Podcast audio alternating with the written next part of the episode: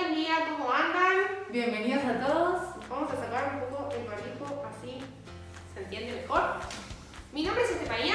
Mi nombre es Eugenia. Vinimos acá para dar la segunda charla del ciclo de Diagnóstico Maipú junto a New Garden. Eh, la temática del día de hoy es bastante recurrente, bastante pedida y es, Hierro sin carnes y calcio sin lácteos. bueno, esperamos que les guste cualquier duda saben que nos pueden eh, mandar un mensajito.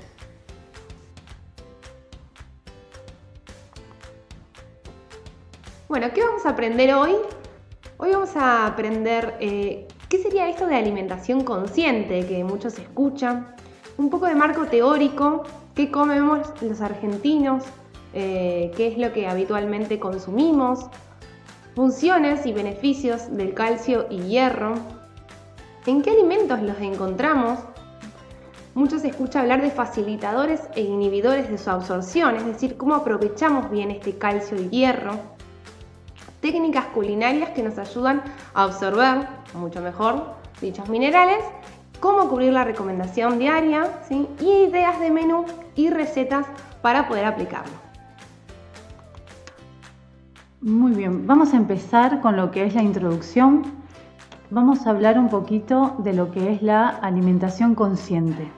Es este movimiento que nos ayuda un poco a replantearnos qué es lo que estamos comiendo y cómo esto se relaciona con el cuidado de nuestra salud. Es saber un poco qué comemos, por qué es lo que estamos ingiriendo, qué beneficios nos trae para la salud, cómo y cuándo lo incorporamos. Este movimiento nos permite hacer foco principalmente en lo que tenemos que incorporar porque es beneficioso para la salud y no enfocarnos tanto tal vez en lo que serían eh, los alimentos que tenemos que eliminar.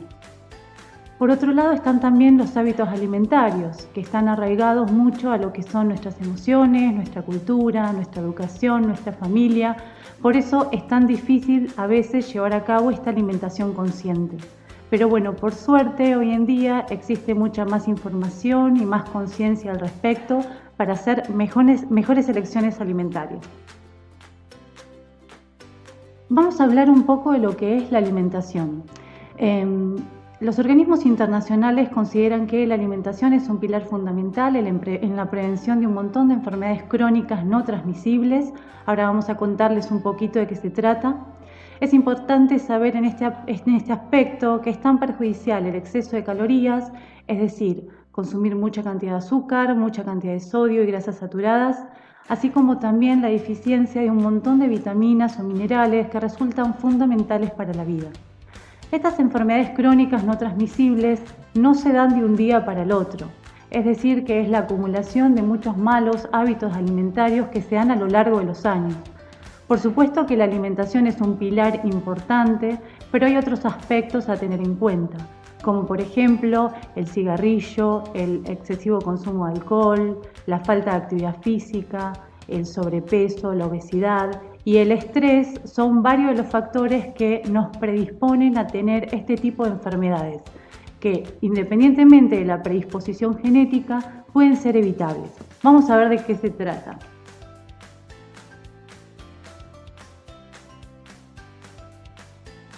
Bueno, en la actualidad eh, sabemos que millones de personas mueren tanto en la Argentina como en el mundo a raíz de estas enfermedades.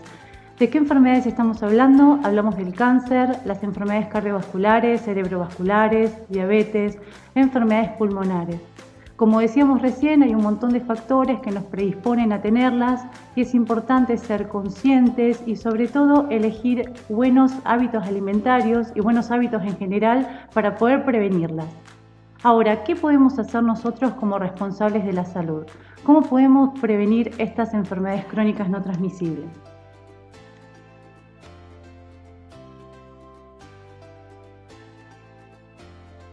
Bien, vamos a hablar un poquito de lo que son las recomendaciones generales de los organismos internacionales. Lo que nos están pidiendo y de acuerdo a un montón de estudios científicos es aumentar el consumo de alimentos del reino vegetal. Estos alimentos son los que nos van a ayudar a prevenir este tipo de enfermedades. Las recomendaciones van desde aumentar la ingesta de frutas y verduras, lo que se recomiendan son cinco porciones en total entre frutas y verduras, variadas en tipo y color, por, supuesto teniendo en cuenta la estación. Quedan excluidas el consumo de papa, batata, mandioca y choclo, que son consideradas más almidonosas y son las que se consumen con mayor frecuencia también. Por otro lado, es importante el incremento de otros alimentos vegetales como ser las legumbres, los granos integrales, los frutos secos, las semillas y todos los aceites cardioprotectores, el aceite de oliva extra virgen, chía y lino. ¿Por qué es que los organismos internacionales nos recomiendan incorporar este tipo de alimentos? Está en estudio y se sabe que todos estos alimentos nos proveen un montón de beneficios para la salud. Como se puede ver, nos aportan gran cantidad de fibra. Está estudiado que la fibra es fundamental para la salud, no solo porque ayuda a equilibrar y regularizar el intestino, sino porque también ayuda a reducir la absorción de grasa y colesterol de la comida, nos protege todo el aparato cardiovascular y al mismo tiempo genera saciedad y nos ayuda a regular el apetito. Por eso es que es fundamental incorporarla en nuestra dieta. Todos estos alimentos también nos van a proveer de numerosas vitaminas, minerales y antioxidantes que ayudan a reforzar las defensas de nuestro sistema inmunológico. Y a su vez, estos antioxidantes evitan que nuestras células se envejezcan y son considerados anticancerígenos. Por eso es tan importante que incorporemos la ingesta de este tipo de alimentos. Por otro lado, también nos van a proveer los famosos omegas, si es que habrán escuchado, los omegas son grasas cardioprotectoras. Es importante saber que en nuestra dieta no abundan los omegas, especialmente el omega 3. Nuestra dieta es deficiente en esta grasa saludable que tiene mucha implicancia en lo que es proteger nuestro corazón y el sistema nervioso. Ayuda a prevenir enfermedades degenerativas del sistema nervioso como Alzheimer, Parkinson. Por eso es muy importante tenerla en cuenta e incorporarla en nuestros hábitos alimentarios. Por otro lado, también es bueno saber que estos alimentos son reducidos en todo lo que es grasas saturadas y colesterol, alimentos que abundan en nuestra dieta y que normalmente nos generan todo este tipo de enfermedades. Vamos a hablar un poquito de actualidad. ¿Cómo es, que, cómo es la dieta de los argentinos? ¿Cómo nos estamos alimentando? Es importante saber que la dieta del argentino es bastante monótona y aburrida, no hay demasiada variedad, se basa principalmente en algunos pilares, como es harinas blancas o refinadas, hay alto consumo de azúcar, gaseosas, carnes y lácteos. Es lamentable decir, pero la Argentina en esta región lidera el ranking en cuanto a lo que es el consumo de ultraprocesados y gaseosas, ¿sí? alimentos que son perjudiciales para la salud y que los organismos internacionales nos están pidiendo restringir de la dieta. Hay gran consumo de ultraprocesados como ser pizzas, empanadas, sándwiches, fracturas, galletitas. Eh, ultraprocesados que tienen un montón de conservantes, aditivos, gran cantidad de sal y azúcar que eh, a lo largo del tiempo nos termina perjudicando la salud. Por otro lado, y comparando con las recomendaciones internacionales, es importante saber que la Argentina tiene un bajo consumo de frutas y verduras. Solo el 6% de la población cumple con la recomendación de las 5 porciones diarias. Eh, y es importante saber que se consumen menos de dos porciones, siendo la papa, la lechuga y el tomate las verduras más consumidas. Es decir, que no hay mucha variedad de frutas y verduras en nuestra dieta que como habíamos hablado antes, lo importante es incorporar estos alimentos de reino vegetal porque nos ayudan a prevenir un montón de enfermedades eh, no transmisibles. Acá es importante lo que dijo Euge porque cuando hablamos del ranking de, ultraprocesados, de gaseosas sobre todo, lideramos el primer puesto. ¿Saben eh, cuánta gaseosa consumimos? 131 litros por año. O sea, es realmente un montón y tengamos en cuenta que ahí estamos incorporando calorías vacías, nada de nutrientes, azúcar y sodio, ¿sí? Entonces, eh, tener este dato que nos alerta, ¿sí? Eh, esto es del año pasado, ¿sí? 2020-2019, la última encuesta nacional de factores de riesgo, y nos está adelantando un poco eh, no solo cómo, qué es lo que nosotros consumimos y elegimos, sino lo que yo siempre digo, tanto con mi familia, mis seres queridos, es cómo le damos mucha importancia tal vez a lo material, ¿no? Uno siempre habla del auto, de la moto, bueno, porque le voy a poner el mejor aceite, le voy a poner la mejor nafta. ¿Y cómo, cómo qué, consumimos? ¿Qué es lo que estamos consumiendo? ¿Qué estamos hidratándonos en este caso? Porque es una bebida que lleve un montón de, excesos. Eh, pero bueno, es una pregunta como disparadora, que está bueno lo que dijo Euge, qué estamos consumiendo, qué comemos los argentinos y empezar a reflexionar, ¿sí? ¿Cómo es nuestra alimentación?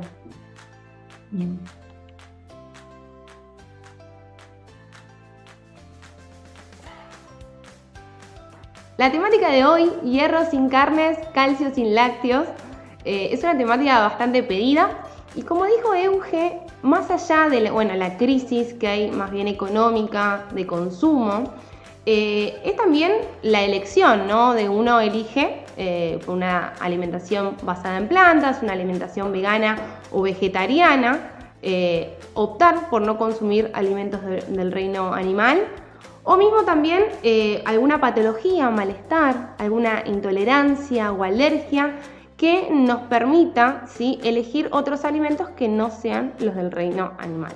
Ahora en cuestión siempre decimos lo mismo, cuando uno saca ciertos alimentos hay que tener en cuenta el balance, el equilibrio, cumplir con las recomendaciones, sobre todo de estos dos minerales que son importantes, que eh, eh, tienen deficiencias, y tienen consecuencias si no los cubrimos en eh, cierta medida. ¿sí? Comencemos con el calcio. El calcio eh, es un mineral muy importante, ¿sí? tengamos en cuenta que el calcio eh, en el organismo la mayoría se encuentra en el hueso y una pequeña porción está eh, en un compartimento que lo llamamos extracelular. Pero ¿qué es lo importante que tenemos que tener en cuenta? Que el metabolismo del calcio es dinámico, no es rígido. Si el calcio va, se deposita en los huesos, luego sale, se reabsorbe, ¿sí? nunca queda quieto. Y esto es importante que lo tengamos en cuenta porque se absorbe a nivel intestinal, ¿sí? circula por varios órganos, eh, muy fundamental en el intestino, en el hueso ¿sí? y también en los riñones y se, se excreta no solo por orina, sino también por materia fecal. Vamos a ver por qué es tan importante el calcio, en qué alimentos cuánto más o menos tenemos que consumir para cubrir la recomendación y recetas para incorporarlo. Funciones. Importantísimo participa en la transmisión de señales nerviosas. Esto es básicamente eh, un nexo para la comunicación de neurona a neurona. Es importantísimo para la sinapsis eh, eh, nerviosa. También permite la contracción y relajación muscular. El calcio es fundamental para que las fibras musculares ¿sí? Eh, se deslicen, se acorten, ¿sí? se contraigan y se relajen. A nivel del corazón es importantísimo para el buen funcionamiento cardíaco, ¿sí? tanto el potasio como el calcio. Es importantísimo en la contracción del músculo el calcio y también en la conducción nerviosa del ritmo cardíaco. A su vez, interviene en la coagulación sanguínea. No sé si ya eh, habían escuchado el término hemostasia, ¿sí? pero es la capacidad que tiene el organismo para evitar la pérdida de sangre tras una micro o macro eh, fisura o rotura vascular. ¿sí? Junto con la vitamina K cumplen un rol muy importante en la coagulación sanguínea. Son estas eh, funciones que uno no tiene en cuenta, pero es muy importante el calcio. Y la más conocida sí es la formación y desarrollo de huesos y dientes. Y acá me detengo un poco más porque junto el calcio con el fósforo forman una sal que es la famosa hidroxiapatita, así que es la formación, la, estructura ósea, ¿sí? Eh, y lo importante es que, como dije antes, está en constante recambio. El hueso y los dientes están en, recambio, en constante recambio que lo que permite es sintetizar, crearse hueso y a su vez se destruye, ¿sí? o el famoso proceso de resorción ósea. Entonces, no es algo rígido, es en constante movimiento. ¿Y por qué siempre digo em, que es importante el calcio con respecto a la salud ósea? Porque hay un término que hay que tener en cuenta que es que la salud ósea depende de un montón de factores. ¿El calcio es importante? Sí, es muy importante, es esencial. Pero tengamos en cuenta que la salud ósea depende de muchos factores, como por ejemplo la flora intestinal, una buena microflora, va a ayudar a una correcta salud ósea. Un buen aporte de vitamina K, vitamina D, vitamina B12 y calcio va a ayudar también a una correcta salud ósea. ¿sí? Entonces, tengamos en cuenta que el aporte de micronutrientes. Eh, es necesario para eh, un buen funcionamiento eh, de síntesis de matriz ósea. muchos conocen la vitamina D, vamos a hablar un poquito más adelante. ¿sí? La vitamina B12, hago un pequeño paréntesis, es que eh, la vitamina B12 la incorporamos solo del reino animal, pero tengamos en cuenta que, bueno, en este caso, si una persona decide optar por una alimentación simplemente del reino vegetal, hay que suplementarla, porque la carencia de vitamina B12, ¿sí? Eh, desarrolla una sustancia que es, tóxica en exceso que se llama homocisteína y lo que hace justamente es interferir en la salud ósea. Entonces es importante un buen aporte de vitamina B12. La actividad física un rol importantísimo. Necesitamos una actividad física intensa que, sea eh, de alto impacto. ¿sí? ¿A qué me refiero? Es que el músculo tiene que tironear del hueso para que se sintetice esta matriz ósea. ¿sí? La obesidad la obesidad es importante también porque ya eh, el tejido adiposo se, descubrió en varios estudios que es un órgano eh, activo, en el, sentido que es un tejido que libera hormonas, ¿sí? Es una enfermedad multifactorial, ¿sí? Eh, que es proinflamatoria. Entonces tengamos en cuenta que el peso también juega un rol muy importante en la salud ósea. Y la genética, como siempre. Entonces, ojo al piojo, ¿sí? Calcio no es sinónimo de salud ósea, ¿sí? ¿Por qué? Porque depende de muchos factores la salud ósea, ¿sí? Por más de que nosotros consumamos mucho, mucho, mucho calcio, si no tenemos un buen aporte de vitamina D, un buen aporte de vitamina B12, una actividad física eh, regular, ¿sí? De alto impacto y controlamos el peso, este calcio no se va a absorber o no se va a retener de la mejor manera, ¿sí? Así que este, este cuadrito es muy importante. Bien. Ahora, ¿dónde los encontramos? ¿no? Los alimentos que son ricos en calcio, en dicho mineral. Bueno, las semillas. Las semillas es importantísimo porque son tan chiquititas, pero como hablamos en, la charla anterior, tienen un montón de nutrientes, ¿sí? Son eh, de un sabor bastante neutro, donde uno puede incorporarlas en cualquier preparación. Es muy versátil la forma de incorporar las semillas. ¿sí? Ahora vamos a ver cómo consumirlas. Un poquito lo hablamos en la charla pasada, pero cómo consumir para aprovechar mucho mejor este calcio. Sobre todo, dos semillas, la amapola que tiene casi 1400 cada 100 gramos y el sésamo casi 1000, alrededor de 1000 por 100 gramos. Si vos me decís, este FI100 es un montón, pero vas a ver que a medida de que hacemos varias técnicas y distribuimos estas semillas a lo largo del día, eh, van a ver que pueden llegar a, cumplirlo. Y aparte lo que siempre decimos con Euge es, no consumís nada, ya consumiendo una, dos, tres cucharadas, siempre va a aportar mucho más que si uno no lo consume, ¿sí? Son cereales. Todos cereales, acá llamamos a la quinoa, el trigo sarraceno y el amaranto. Dentro de estos tres, sí, el amaranto cumple un rol un poquito más alto en contenido de calcio. También tenemos las coles y las hojas verdes, ¿sí? En este caso, dentro de las coles, no sé si conocen, son las crucíferas, ¿sí? Acá llamamos al famoso repollo, repollo colorado, los repollitos de Bruselas que son tan ricos, ¿sí? El brócoli, coliflor, el kale o kale, ¿sí? Hay un montón de alimentos que son muy ricos en micronutrientes, en antioxidantes, en, ácido fólico, más allá del calcio, ¿sí?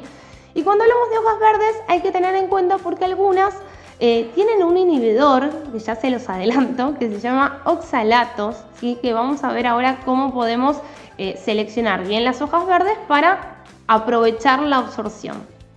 Dentro de todo este conjunto los que más contenido de calcio son, o sea, tienen, es el kale, el kale, que es este que está acá, lo señalo, el brócoli, el repollo y el pak choi o la acelga china, que ahí la señalo también, que es muy rica, es muy sabrosa y se utiliza igual que la acelga, pero lo que tiene es que tiene es bajo en oxalatos. Legumbres. Miren todos los colores, tamaños, sabores. Eh, las legumbres es una excelente herramienta, no solo por el contenido proteico, no solo por el contenido de hierro, sino también por el contenido de calcio, ¿sí? Entonces, eh, aparte son económicas, son rendidoras, se puede frizar, eh, la verdad que es una gran, gran aliada para, tener en cuenta, sobre todo en invierno, en verano, eh, para tener en stock. una vez que uno empieza con las legumbres, no para. Pero está bueno que lo tengan en cuenta, ¿sí? Ahora, cuando hablamos de legumbres hablamos de todas, garbanzos, habas, porotos, ¿sí? arvejas, eh, tenemos un montón de alimentos. Las que más contenido de calcio tienen es el poroto de soja, ¿sí? los porotos en general, sobre todo los blancos, y los garbanzos. ¿La lenteja tiene? Sí, obviamente tiene, ¿sí? Eh, pero dentro de estos tres son los que más contenido tienen. Siempre consumir legumbres va a aportar que si no lo consumimos, ¿sí? Frutos secos, acá eh, los frutos secos son muy ricos en calcio, vamos a ver la técnica para absorber mucho mejor este calcio. Y dentro de los frutos secos, la almendra, la avellana, las castañas de Pará, o las suelen llamar también nueces de Brasil, y pistachos tienen un poquito más de contenido de calcio, ¿sí? Pero todos aportan, eh, la nuez también, ¿sí? Todos aportan gran contenido de calcio. El tofu, el tofu es un eh, alimento procesado derivado de la soja, ¿sí? Y se cuaja eh, con eh, sales de calcio. Entonces es por eso que el tofu, más allá de la soja, tiene un alto contenido de calcio, muy muy alto, porque también está cuajado con esta sal de calcio, ¿sí? Entonces, tengamos en cuenta que se puede utilizar en un montón de preparaciones, tanto dulces como saladas, porque es bastante neutro el sabor, ¿sí? Eh, y es una muy buena herramienta para incorporar calcio si no consumimos alimentos del reino animal. Y aunque no lo crea, aunque usted no lo crea, algunas frutas también tienen contenido de calcio. ¿sí? Cuando uno escucha naranja y mandarina dice no lo puedo creer. Sí, tiene 50, 40 miligramos de calcio y todo suma. ¿sí? Una naranja grande, alrededor de 50 miligramos, suma. Entonces, tengamos en cuenta que estas frutas tienen que consumirse enteras, no en jugo, ¿sí? Y los higos y dátiles son eh, justamente frutas también muy dulces, eh, propiamente una fruta dulce de por sí, naturalmente sin azúcar agregada, que se puede utilizar tranquilamente en reemplazo de una mermelada industrial, ¿sí? con un bocadito. Eh, ya vamos a ver recetas para cómo incorporarlo, pero tenerlas en cuenta también como eh, un alimento rico en calcio. ¿sí? Ahora, tenemos otros alimentos que no son tan conocidos, ¿sí? que queremos también tenerlos en cuenta, como es el germen de trigo, el germen de trigo es eh, una parte justamente del grano de trigo, es la parte donde se va a desarrollar la nueva, eh, la nueva planta, por eso se lo llama germen, viene de germinación. Y es muy rico en nutrientes, es muy rico en proteínas, es muy rico en hierro, en calcio, en zinc, ¿sí? Y como yo siempre le digo a los chicos, es importante tener en cuenta que es una herramienta para enriquecer cualquier preparación. Yo tengo unas hamburguesas, dentro de la masa de hamburguesas puedo agregar una o dos cucharadas de germen de trigo. Tengo una sopa, puedo agregar eh, una o dos cucharadas de germen de trigo, ¿sí? algún yogur, alguna, mm, algún muffin, ¿sí? Eh, está bueno tenerlo en cuenta como estrategia para enriquecer, ¿sí? Una harina de un cereal relativamente nuevo y novedoso que se llama TEF, no sé si lo conocían. Es otro cereal, ¿sí? originario de África, ¿sí? de Etiopía. Tiene un sabor como a tostado, muy rico, ¿sí? Eh, es sin gluten, no tiene gluten y tiene mucho contenido de calcio. Cuando hablo de mucho es bastante. Cumple más o menos el 18% de la recomendación diaria cada 100 gramos y casi la mitad de hierro. Ahora Euge les va a contar, pero un 42% de la recomendación de hierro. Así que para tenerlo en cuenta y sobre todo para las personas celíacas que también tienen un gran aporte de fibra. Otra estrategia, la pasta de sésamo o tahini, ¿sí? para tenerlo en cuenta, es un procesado ¿sí? de, de semillitas de sésamo que está bueno incorporarla no solo en el famoso hummus, que lo vamos a tener en la receta final, eh, no solo en el baba ganoush, que es el puré de berenjenas, sino incorporarlo a cualquier preparación. Un soufflé, una tarta, una cucharada en un puré y ahí ya estamos incorporando calcio, ¿sí? A la hora de ir al comercio naturista, dietética, tengamos en cuenta que no tenga agregados, ¿sí? que simplemente en los ingredientes diga sésamo, ¿sí? que no tenga ningún agregado ni de aceite, ni de sal, ni de otro conservante.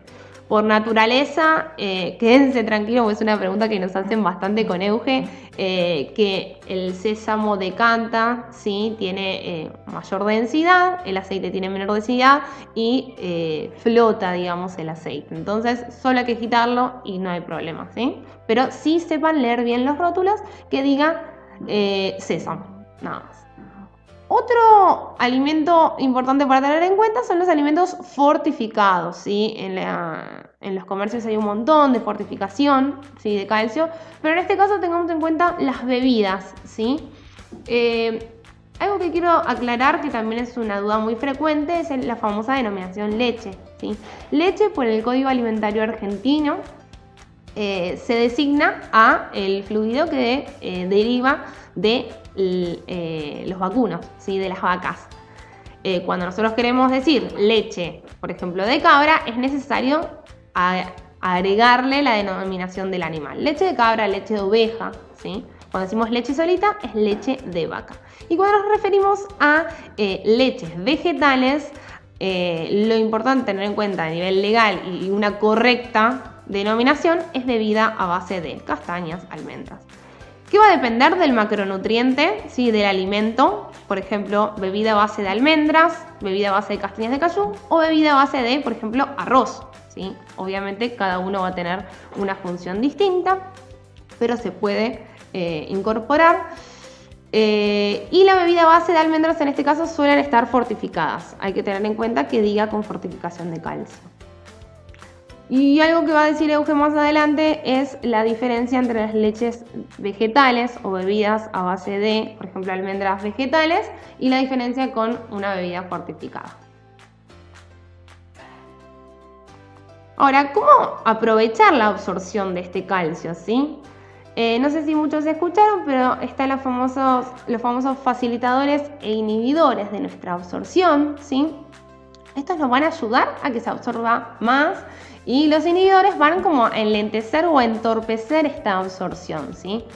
En este caso, tenemos los oxalatos, que ya lo dije anteriormente, son unas sustancias ¿sí? que se unen al, al calcio y forman sustancias insolubles. Este oxalato está frecuentemente bastante en cantidad en la espinaca, en la selga, en la remolacha y en el cacao, ¿sí? Entonces tratar de eh, consumirlos eh, separados, ¿sí? Eh, de, los alimentos ricos en calcio o tratar de seleccionar, como dije anteriormente, alimentos que tal vez tengan menos contenido de oxalatos como las coles, ¿sí? el kale, eh, el pak choi y demás. En el caso del cacao puede llegar a ser tranquilamente la algarroba, ¿sí? que también es muy rica en calcio. Cuando hablamos de los fitatos, hablamos justamente de todos los que son granos, cereales integrales, que por más de que son excelentes a nivel cardiovascular eh, y tienen mucha fibra, esta fibra entorpece un poco la absorción de este calcio. Ahora vamos a ver cómo tratamos de disminuir los fitatos. El sodio. El sodio aumenta la excreción de calcio esto es importante, muchos nos dicen, no, yo no consumo nada de sodio, que está buenísimo y está perfecto, pero tengamos en cuenta que el sodio está oculto en muchos alimentos. Tal vez uno no le agrega sal a las comidas, pero se come unas papitas, eh, se come alfajores, conservas, productos industrializados que indiscutiblemente tienen conservantes y tienen agregado de sodio. Calditos, ¿sí? Un montón de sodio ahí, salsas de soja. Entonces, ojo con eso. Café, eh, tenemos eh, la cafeína y la teína. Eh, en este caso, lo que hace la cafeína y la teína también ¿sí? aumenta la excreción urinaria de calcio.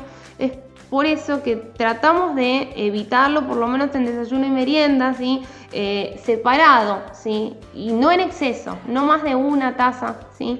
Eso sería lo ideal y lo recomendable. El alcohol, ¿sí? directamente lo que hace es inhibir la síntesis ¿sí? de matriz ósea.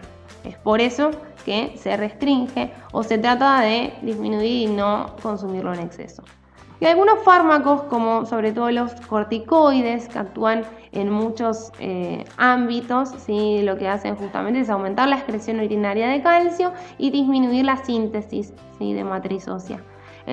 Obviamente hay tratamientos que necesitan de corticoides, pero sí el uso indiscriminado de los mismos, tratar de evitar. Y ahora tenemos los facilitadores, los que nos ayudan, los que hay que darles importancia. La vitamina D es muy importante. Ahora vamos a hablar un poquito de la vitamina D. Y las técnicas culinarias, que ya lo vimos un poco en la charla de semillas, pero no es más que el remojo.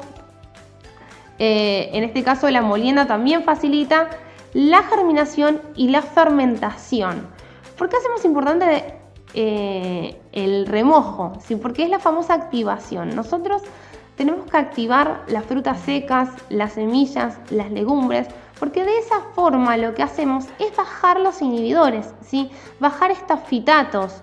Eh, estos fitatos eh, pasan al agua ¿sí? y uno después desecha esa agua, ¿sí? consume el alimento, lo, cocina y ya aumentamos muchísimo más la absorción del calcio. ¿sí? Entonces, ¿qué es importante? 8 horas de remojo, desecho el agua y lo cocino. Lo puedo frizar, lo puedo utilizar en el momento, pero tener en cuenta que el remojo es una excelente técnica.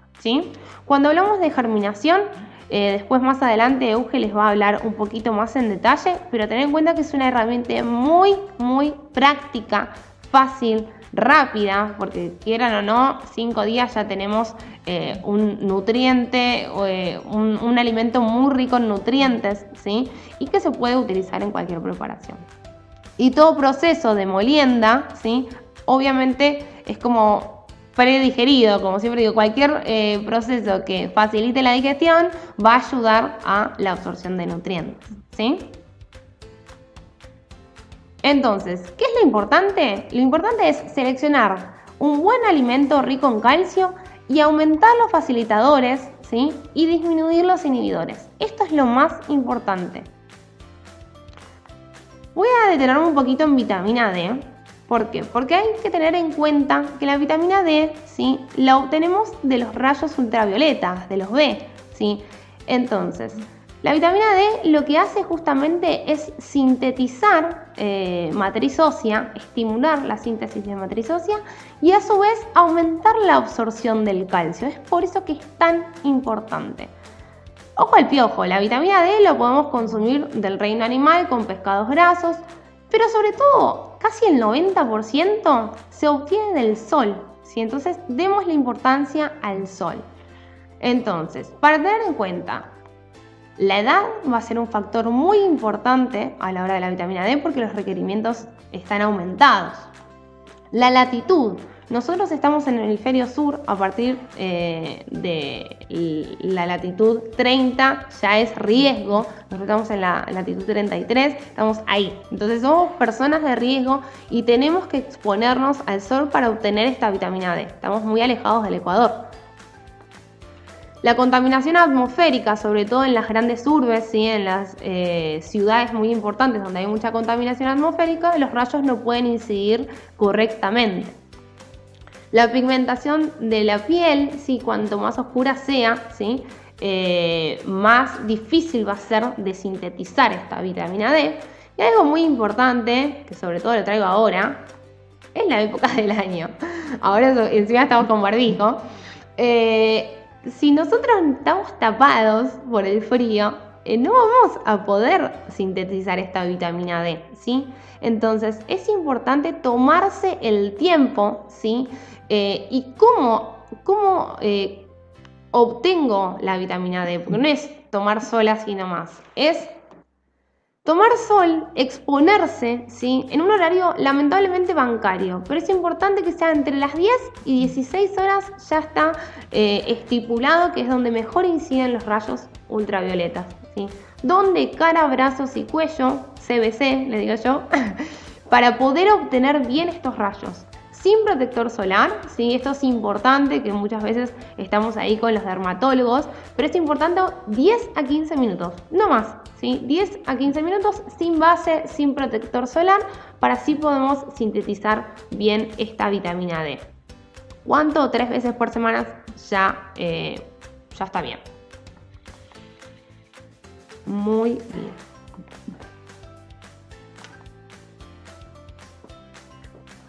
Bueno, después de toda esta información vamos a seguir hablando un poquito de lo que es la recomendación de calcio.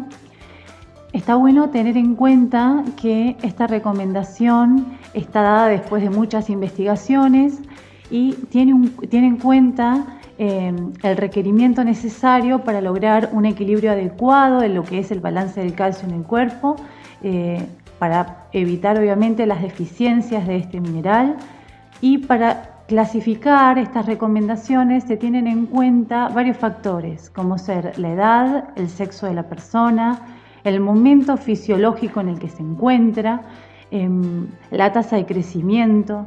Por eso vamos a ver que se producen variantes en las diferentes etapas de la vida de esta recomendación. Bueno, eh, todavía la recomendación es un parámetro que sigue en estudio, Van a ver que pusimos algunos ejemplos de diferentes países.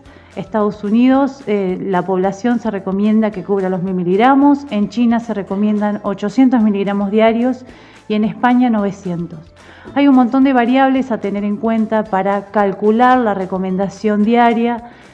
Como sigue estando en estudio, lo importante es tener en cuenta todo lo mencionado anteriormente y ante cualquier duda, por supuesto, consultar con un profesional de la salud para evitar caer en ninguna deficiencia. Ahora, nos preguntamos, ¿se puede cumplir con la recomendación de calcio sin comer alimentos de origen animal? Como hablábamos anteriormente, hay muchas personas que restringen el consumo de alimentos de origen animal, ya sea por enfermedad, intolerancias, alergias o por creencias, culturas, dieta vegana, vegetariana.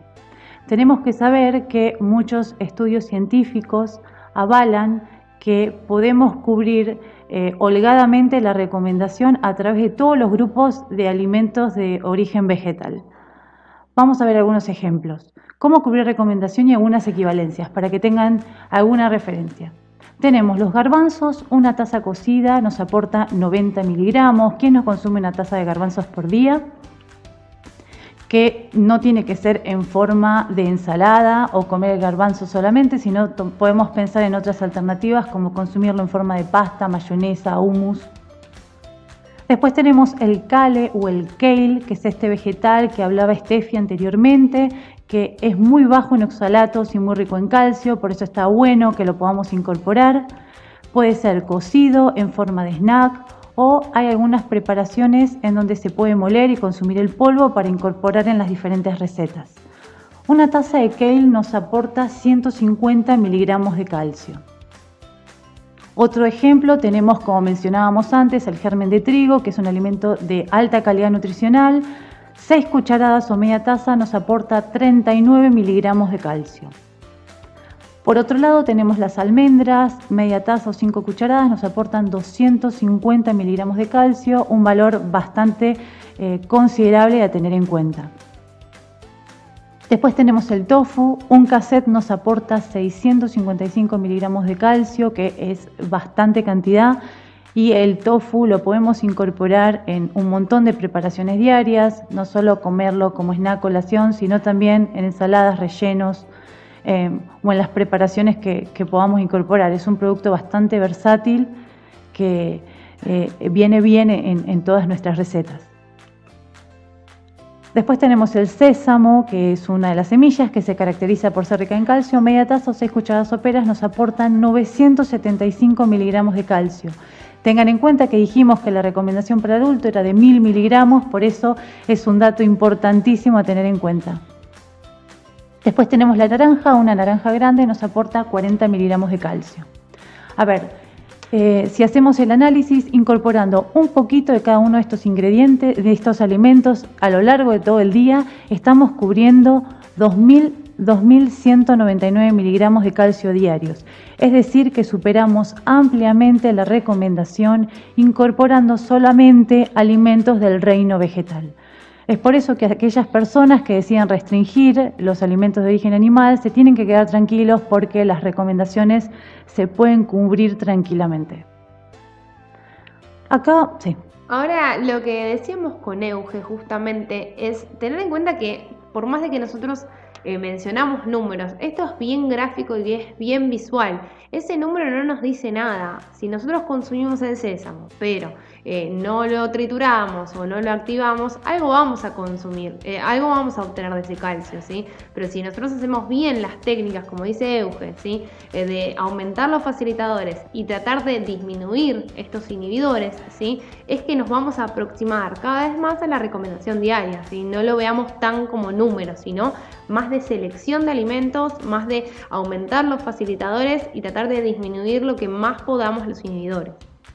Exacto, esto no es para seguir al pie de la letra, sino que son ejemplos de que incorporando un poquito de cada uno de los alimentos en las diferentes comidas podemos cubrir recomendación y estar tranquilos de que podemos tener una buena salud y una buena recomendación de calcio.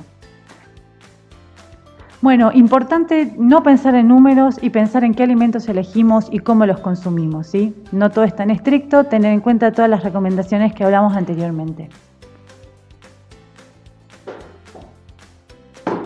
Bueno, ahora vamos a pasar a lo que son las recetas.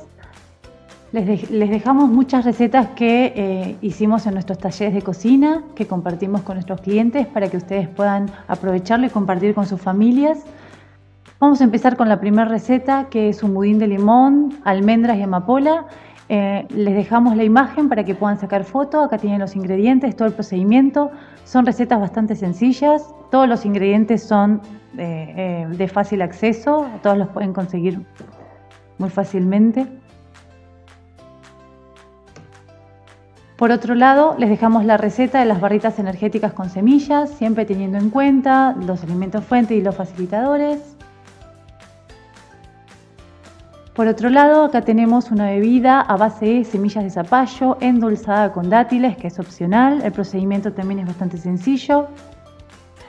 Recuerden consumir bien el, bagazo, que es la fibra propia de, de la bebida, si no lo retiren. Es decir, o consumen la bebida con la fibra o esa fibra después la utilizan para hacer galletitas, budines, masas, ¿sí? que es donde también está el calcio. Les dejamos la receta de esta rica faina de brócoli, ingredientes, procedimientos.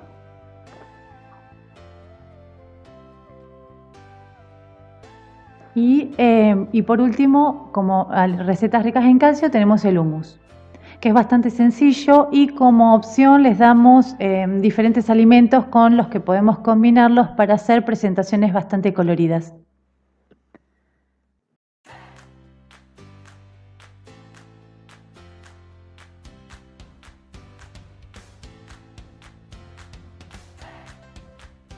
Bueno, mm, seguimos hablando de otro mineral fundamental para nuestra vida, que es el hierro. Vamos a hablar un poquito de las funciones que este mineral cumple en nuestro organismo.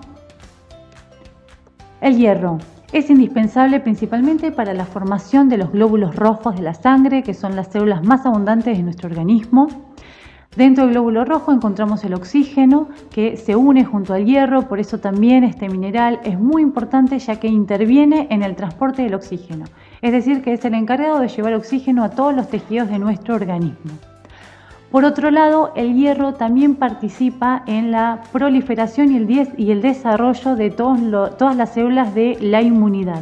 Por eso es muy importante para la defensa de nuestro organismo. Como verán, eh, cumple una función vital e importante para nuestra vida, por eso es importante saber en qué alimentos los encontramos y cuáles son las recomendaciones. Bueno, vamos a ver qué alimentos son ricos en hierro. Importante el hierro. Tenemos que saber que existen eh, dos tipos de hierro diferentes, dos composiciones distintas. Tenemos por un lado lo que es el hierro de origen animal, que es el que se conoce como hierro M, que es el que el cuerpo aprovecha un poco mejor. Y por otro lado tenemos el hierro origen vegetal o conocido como hierro NOEM.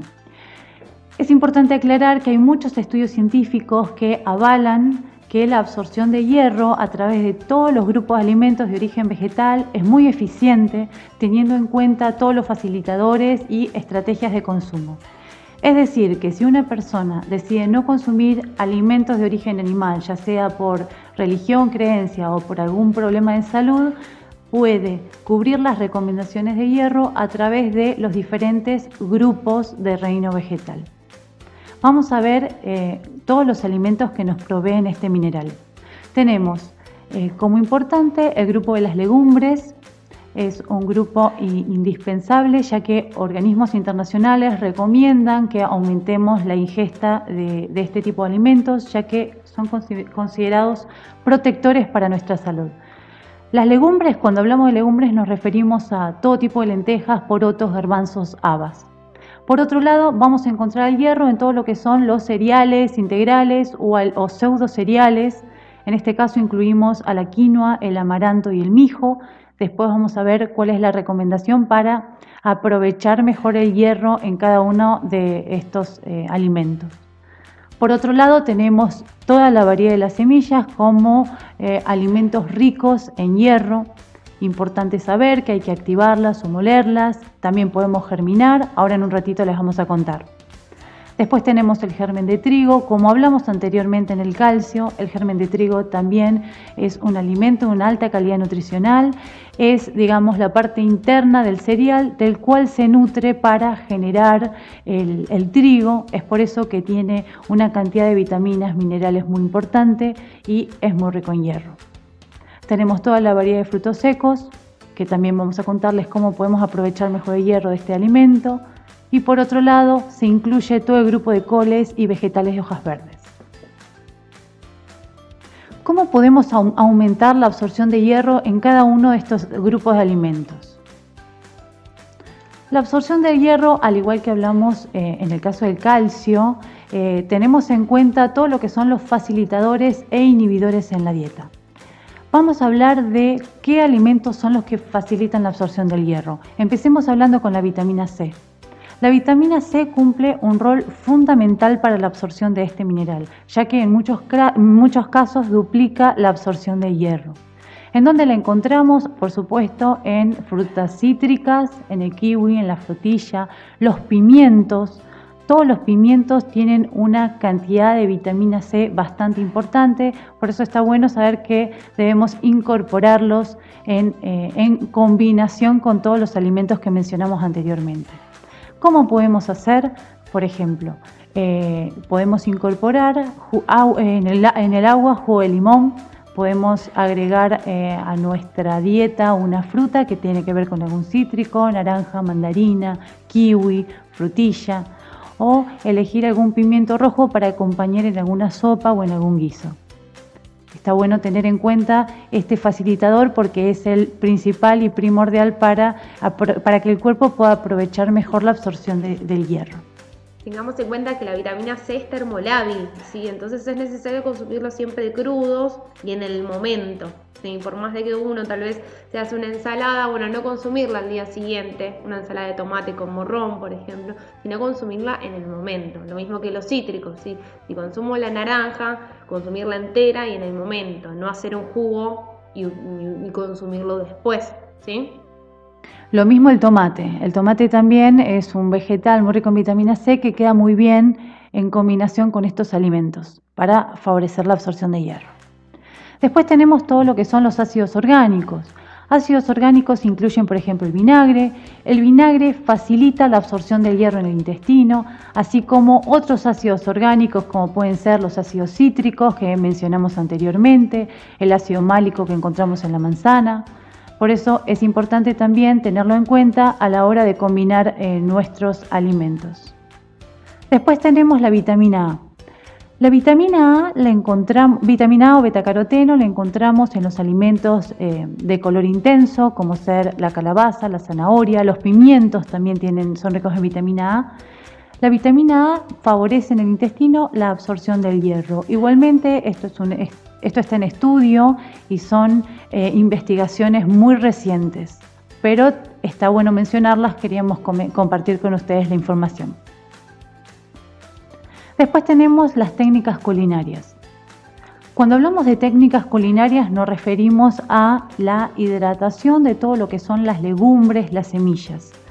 Eh, es importante la hidratación de toda la noche de la legumbre o de la semilla, no solamente porque permite activar el fruto seco, en cuanto a que facilita la digestión, se eliminan los antinutrientes de estos alimentos, entonces el cuerpo puede aprovechar mucho mejor lo que es el calcio, el hierro y toda la calidad nutricional que está concentrada en, el interior de la legumbre o en el interior de la semilla. En, muchos de nuestros locales nos consultan eh, la diferencia entre lo que es la activación y la molienda. A ver, con la molienda de las semillas, por ejemplo, lo que se facilita es la digestión. Lo que es la activación y dejar el remojo, la legumbre o la semilla, la activación es un proceso mucho más completo, que no solo facilita la activación, sino que también elimina los antinutrientes. Antinutrientes que vamos a mencionar más tarde como para que eh, tengan en cuenta de qué es lo que hablamos. Les adelanto un poquito.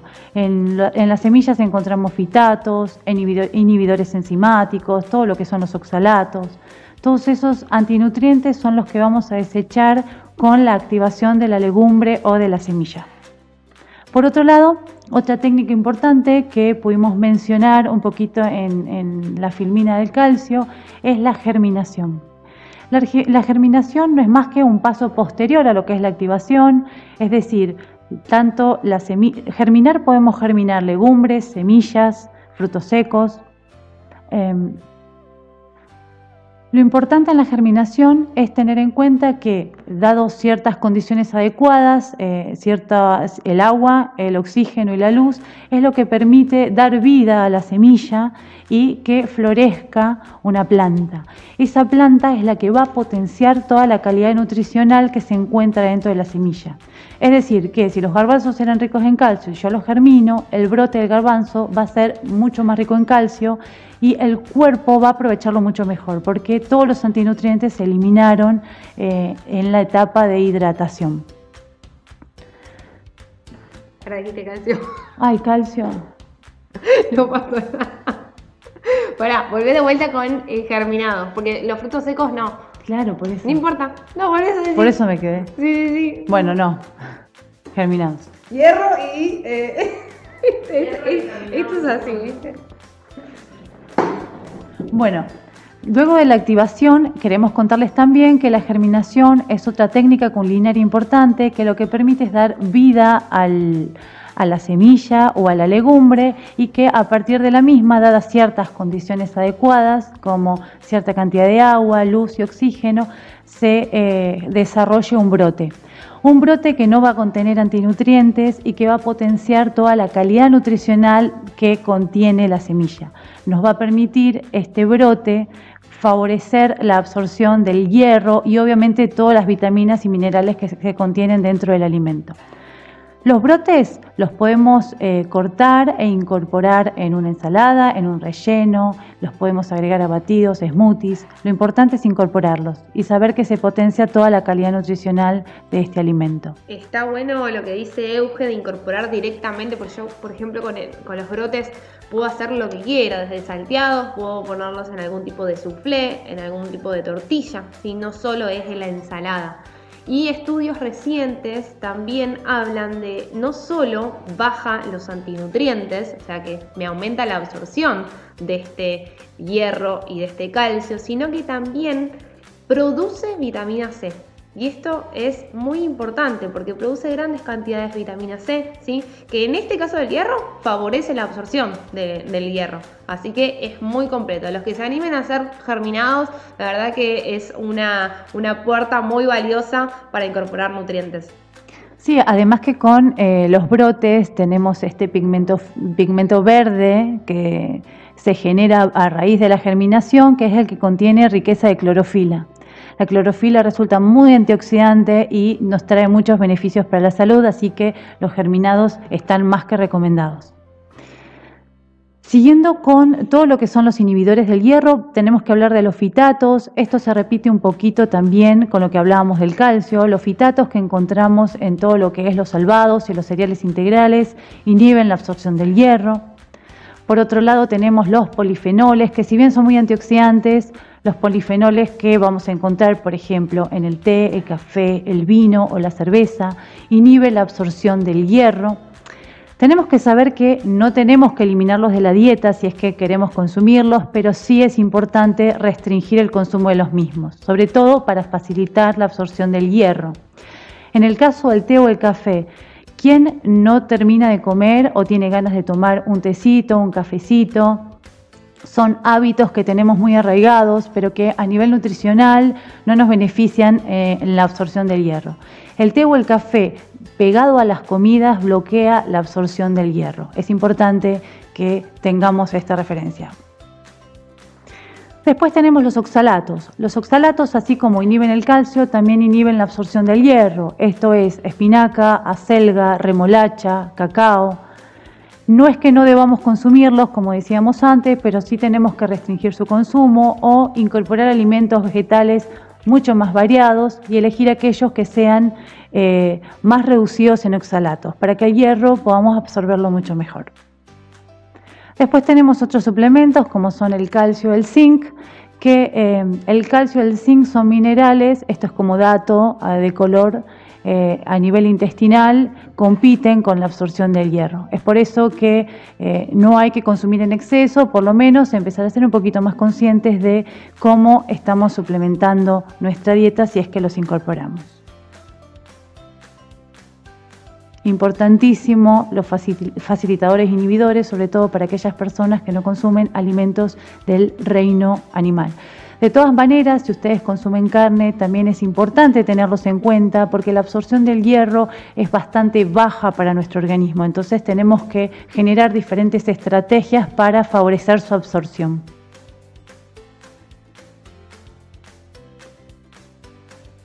Bueno, la recomendación de hierro. En este caso, tenemos en las mujeres, ¿sí? de, a partir de las 19 años hasta los 50, ¿sí? tenemos de 18 miligramos y después se equipara con la recomendación eh, de los hombres que son 8 miligramos. ¿Y por qué es esto? Bueno, esto es justamente por el cese de las pérdidas menstruales, ¿sí? que ahí estamos perdiendo hierro. Entonces se equipara y se nivela a 8 miligramos. Ahora, eh, tengamos en cuenta que una alimentación vegetariana, vegana o una alimentación que no incorporemos alimentos del reino animal, ¿sí? estamos consumiendo hierro. En este hierro no emínico que habló eh, Euge hace un rato, pero hasta la alimentación vegetariana y vegana, variada, colorida, ¿sí? aprovechando todos los grupos de alimentos vegetales, ¿sí? se consume hasta más veces eh, hierro que una persona omnívora que tal vez no incluye todos los grupos de alimentos. Y a su vez hay varios estudios que hablan que la persona vegetariana o vegana, si no es que tiene un déficit o una carencia de hierro, va a estar anémica eh, o tiene algún problema que sea muy importante, siempre y cuando acá hablamos a nivel global y general sí se suele observar que las reservas de hierro, la famosa ferritina, suele ser un poco menor, pero dentro de los parámetros normales. ¿sí? Eh, cuando hablamos de una alimentación, siempre hablamos a nivel de una alimentación global, pero tengamos en cuenta que la anemia, la anemia ferropénica, ¿sí? es un problema de salud pública, ¿sí? tanto a nivel eh, nacional como a nivel mundial. Entonces, ¿hay que prestarle atención al hierro? Sí, pero para todas las alimentaciones, tanto vegetarianas, veganas o mixtas. ¿sí? Ahora, ¿se puede cumplir con la recomendación de hierro sin consumir alimentos de origen animal? Bueno, la realidad es que sí. Nosotros siempre eh, ponemos números, que sea bien visual, bien gráfico, pero no nos manejamos con números, nosotros nos manejamos con alimentos. Entonces, ¿qué es lo importante? Que tengamos en cuenta que en el día haya legumbres, haya hojas verdes de las que habló Euge, haya germen de trigo, frutos secos, semillas, levadura de cerveza, que es excelente como el germen de trigo, ¿sí? Yo les digo que son como, em, como, como mini oro, que enriquezco preparaciones, tanto dulces como saladas. Yo a mi plato le estoy agregando hierro, le estoy agregando calcio, ¿sí? Entonces ten en cuenta germen de trigo y levadura de cerveza para una alimentación vegetariana, vegana o basada en plantas, eh, es una muy buena herramienta. Al igual que las frutas, ¿sí? fruta deshidratada como fruta fresca. Si tenemos en cuenta, llegamos a 33,5 miligramos. ¿sí? ¿Nos pasamos? Sí, nos pasamos. Pero este valor, sepan que siempre va a ser más cercano o, pasado de la recomendación, mejor dicho, ¿sí? si nosotros cumplimos con los facilitadores. Si nosotros no tenemos facilitadores ¿sí? y también sumamos muchos inhibidores en nuestra alimentación, lo más probable es que este valor sea muchísimo más bajo, ¿sí? por más de que estoy incorporando alimentos ricos en hierro. Con respecto a las recetas, les dejamos también para que saquen un screenshot, una foto. Estas igual, algunas están subidas a las redes sociales que les vamos a mencionar. Croquetas de quinoa, riquísimas, miren lo bien que salen y se pueden frizar, tenerlas así en stock y la desfrizan y ya las tienen listas. Pancake de avena y nuez, sí, harina de nuez se hace muy sencillo, se procesa y ya está lista, se puede utilizar harina de almendras también, ¿por qué no? Nuggets de lenteja y arroz, ¿sí? Este es el gol estándar para los chicos, ¿sí? Cómo enmascarar las lentejas, en este caso optamos por lentejas turcas que son las anaranjadas, que se digieren muy bien, son muy ricas, no necesitan remojo y se cocinan en 5 minutitos, pero pueden usar cualquiera. Muffin de banana y frutos secos. Excelente para incorporar fruta, los muffins, galletitas a la alimentación de los niños y de los adultos también. Eh, así que tenerlas en cuenta. Y un quesito muy útil que es el queso rallado vegano, ¿sí? el famoso ramesán, que se hace con semillas, en este caso elegimos las semillas de sésamo por su alto contenido ¿sí? en calcio, las semillas de zapallo, en este caso le van a aportar mucho hierro, entonces ahí hay un combo que es, excelente para aumentar no solo el calcio, sino también el hierro. Y la famosa levadura de cerveza que nos ayuda a nutrirnos en proteínas sin calcio y hierro.